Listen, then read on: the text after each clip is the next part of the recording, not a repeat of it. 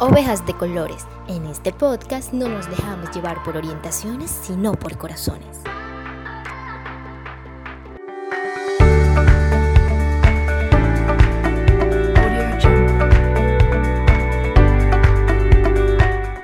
Hola, con ustedes María Angélica Álvarez acompañándolos en un nuevo episodio de Ovejas de Colores. Primeramente, darle las gracias a todos nuestros oyentes que siempre están conectados con nosotros. Hoy contamos con una invitada muy especial, Heidi Bracamontes, quien nos estará contando un poco acerca de su experiencia y aprendizaje a lo largo de su vida. Antes de dar inicio, tomaremos un espacio en el que le explicaré sobre la identidad de género. Bueno, para entrar un poco más en contexto, sabemos que la diversidad pues está presente en todos los aspectos de la vida y es generadora de acuerdos y desacuerdos, puesto que presenta uno de los conflictos pues más principales y actuales en nuestra sociedad, pues ya sea en lo ético, cultural o sexual pero también debemos recordar que siempre nuestros valores y respetos hablarán por nosotros y se expresarán hacia los demás.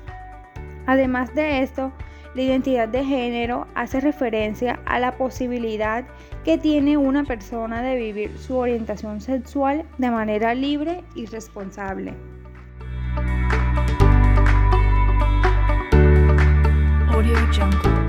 Ahora bien, le damos la bienvenida a Heidi Bracamontes. Adelante, Heidi. ¿Qué te comento? Pienso que la realidad es esta. Desde muy niña yo me sentía, no lo sabía, porque cuando era niña no lo sabía, pero sí sentía que, que me acercaba más a las niñas que a los niños. Porque es que resulta que cuando uno es niño uno sabe si le gusta un niño o una niña. Y yo siempre me sentía como más atraída a las niñas, pero no lo sabía. No lo sabía porque eh, necesitaba ayuda de alguien grande y nunca la busqué. Pero sí sentía esa afinidad hacia las niñas. O sea, tú podrías estar jugando eh, muñequitas, cualquier juego con, donde, haya, donde hubiesen niñas y tú sentías ese apego hacia las niñas, o sea, tú las mirabas, sentías... y podían haber niños incluso, pero me gustaban más las niñas, o sea, eh, me gustaba verlas, me sentía atraída en el sentido en que, no sé, algo afine, algo afine es como tú tener una sensación por un niño. Claro. Y quererlo ver todos los días. claro. Yo me sentía atraída por una niña y quería verla todos los días.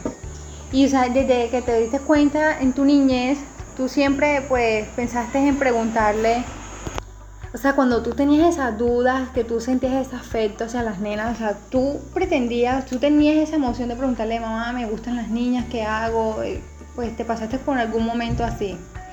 La verdad no, me daba miedo, me daba miedo a sentir ese rechazo de mi mamá, que me fuera a, a decir, eso no se hace, porque ella siempre me decía, que el sexo siempre tenía que ser niños con, con niñas, porque eso era lo que ella le decía a mi hermano.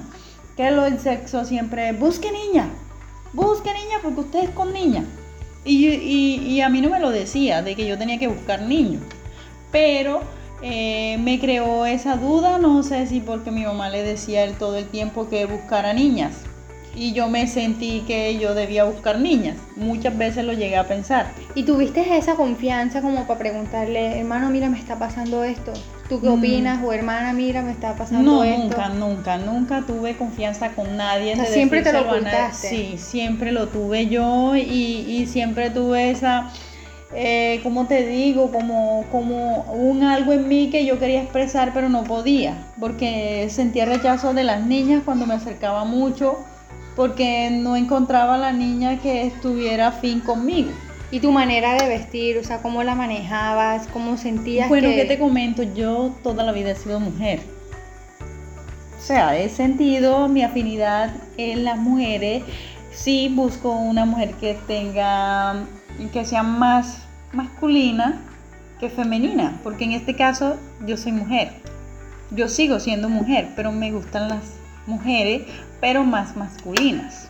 Si me hago entender? ¿Me estás entendiendo? Claro. Bueno, son cosas muy íntimas que te estoy contando de mí, pero creo que hasta libre me siento. ¿sabes? Porque nunca lo había hecho, de expresar tantas cosas así como lo estoy haciendo contigo. Eh, ¿Qué te comento? Bueno, al momento en que tuve 12 años, 12 años, ya tenía 12 años, ya yo sentía que mi afín eran las niñas, eran las niñas. Pero al cumplir los dos, ¿qué? Casi los 13, llegó un niño a mí. Y ese niño me enamoró. Pero también sentía que me gustaba. Y nos enoviamos, tuvimos, a lo duramos dos años en besitos y cosas y eso, pero yo sentía que o sea, que eso no era lo que te llenaba. No, no me llenaba en la totalidad, pero sí llegué a tener sexo con él y todo ¿Sentiste algún tipo de placer, algo? Sí, o sea, sí lo sentí total y todo, pero el niño nunca me llegó a gustar como, como tal, que dicen que mi primer amor me mató, no lo puedo olvidar. No Entonces, en ese caso, cuando tú tuviste una primera experiencia con una mujer, ¿cierto?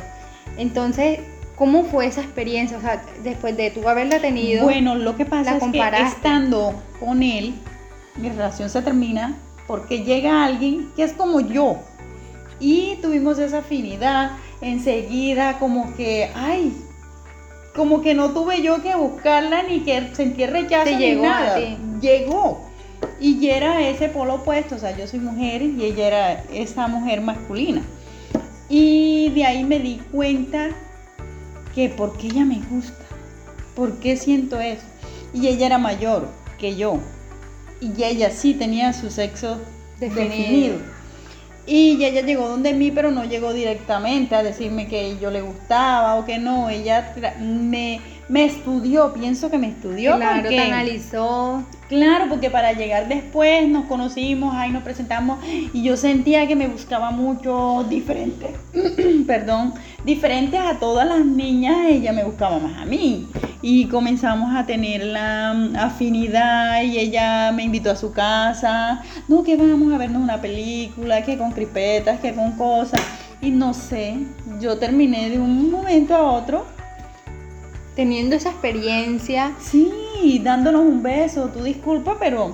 No, claro. Y... Llegaste a mí, yo te estoy contando cómo han sucedido. Pero o sea, y en ese punto, pues tú comparaste qué fue lo que sucedió aquí, o sea, qué sentiste tú aquí al qué sentiste con el chico cuando estuviste con él. Te comento algo y no me lo vas a creer, pero sí, la chica me emocionó literal, o sea, sentí algo en mi cuerpo y en mi, como dicen los, las personas, unas maripositas. Bueno, la verdad. O sea que allí fue cuando te diste cuenta que realmente te gustan las niñas. Me gustan las niñas. El chico me buscó nuevamente, pero no ya ahí no había, era un caso perdido. En ese momento, o sea, tú le comentaste al chico, no, no, no nunca tuve, se lo dijiste. No tuve, no tuve para comentarle lo que tuve con la chica, fue escondido, ella quería que fuera algo libre, libre, pero igual su mamá tampoco sabía nada su mamá no, sí nos veían juntas todo el tiempo y ta, ta, ta, ta, ta, ta, pero nunca tuvimos ese, supongamos, decir descaro, porque en ese entonces, ¿para qué te digo? Todo era más prohibido que actualmente,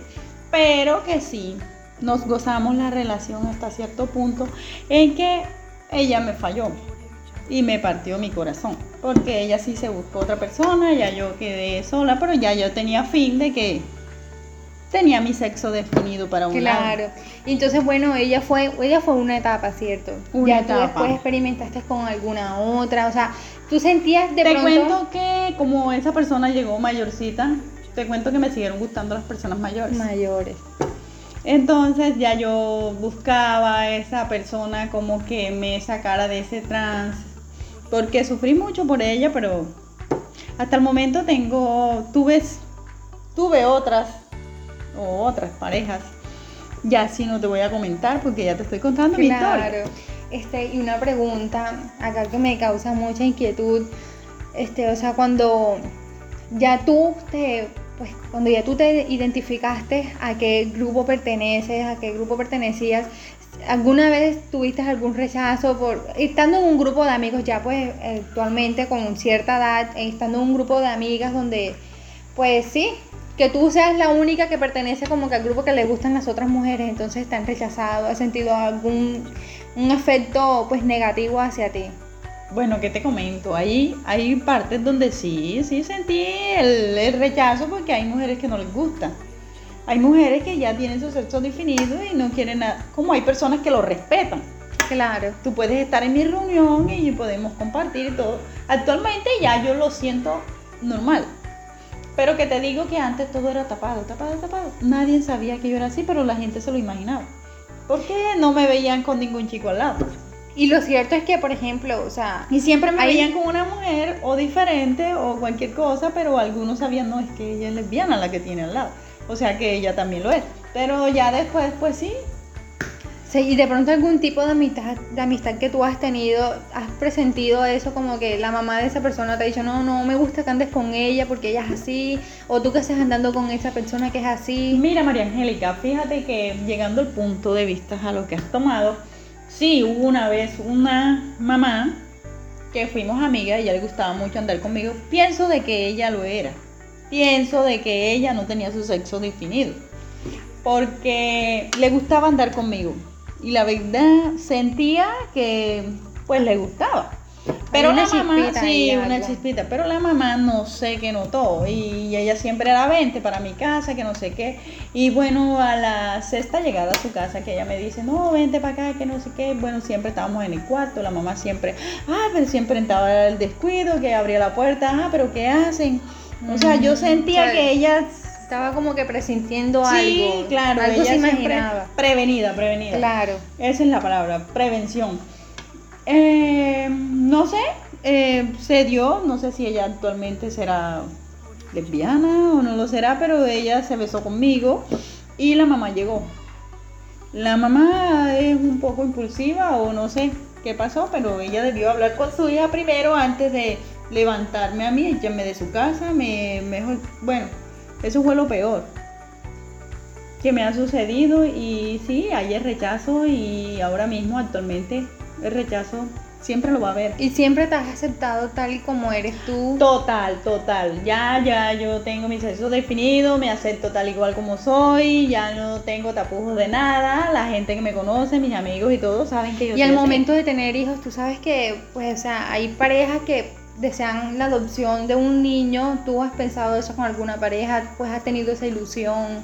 Bueno, sí, pero hay- ahora mismo hay muchos métodos, María Angélica. Ahora mismo se hacen, no sé, cosas in vitro. Uno llega, uno toma un semen de una persona que ni conoce ni nada y uno se embaraza si uno quiere. Claro que de acuerdo con su pareja, porque tampoco lo va a hacer sin, Exactamente. sin tener también la, la- que la otra eh, pareja opine.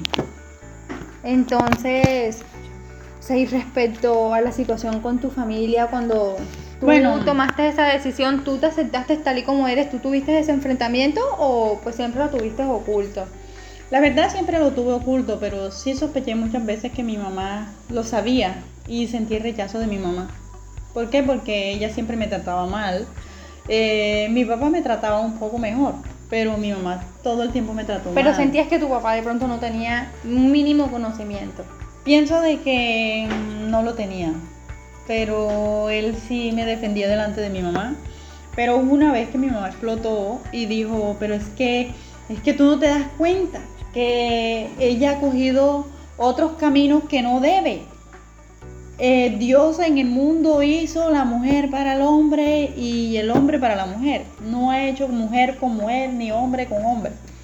Entonces, pues yo se lo dije enseguida, me llené de ira, me echaron de la casa, eh, no tenía para dónde coger y tuve que volver a mi casa. Y actualmente tú tienes una pareja, ¿cierto? Actualmente tengo una pareja, la pareja que tengo, eh, bueno, te comento, ella vive con otra persona, vive con otra persona y digamos que ella es mi amante. Entonces, sí. Bueno, yo quiero saber algo que sea más a fondo, pues, de las personas, pues, bisexuales que les gusta su, su género, que les gusta la misma persona de su género. Este, lo que más les caracteriza. O sea, ¿qué nos gusta de la otra persona?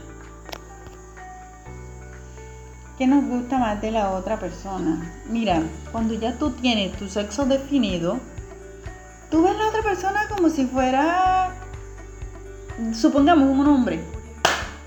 Claro que no lo es, pero no. Bueno, eso que, ¿qué es lo que más puede identificar a una persona, pues, lesbiana, una persona bisexual? eh, ¿qué te comento, María Angélica? Nosotras las lesbianas somos mujeres que deseamos y amamos a otras mujeres. O sea, eso nos caracteriza. Somos mujeres construidas dentro del patriarcado que nos absorbe, pero, pero, ¿qué te digo? Pero al que un día decidimos darle con la puerta en las narices y enfrentarnos a lo que sea, o sea, es algo que tenemos que vivir. Porque es que nos gusta la otra mujer, o sea, de pronto lo ves mal y de pronto yo no sé dónde vas a llegar con esta conversación que hemos tenido, ¿sí? Pero que, que sí lo estamos haciendo y ya ese es mi mundo. Me vale lo que piensen los demás. Me siento feliz. Y te has encontrado en esa situación donde tú celas a tu pareja o tu pareja te cela a ti. Ya para finalizar.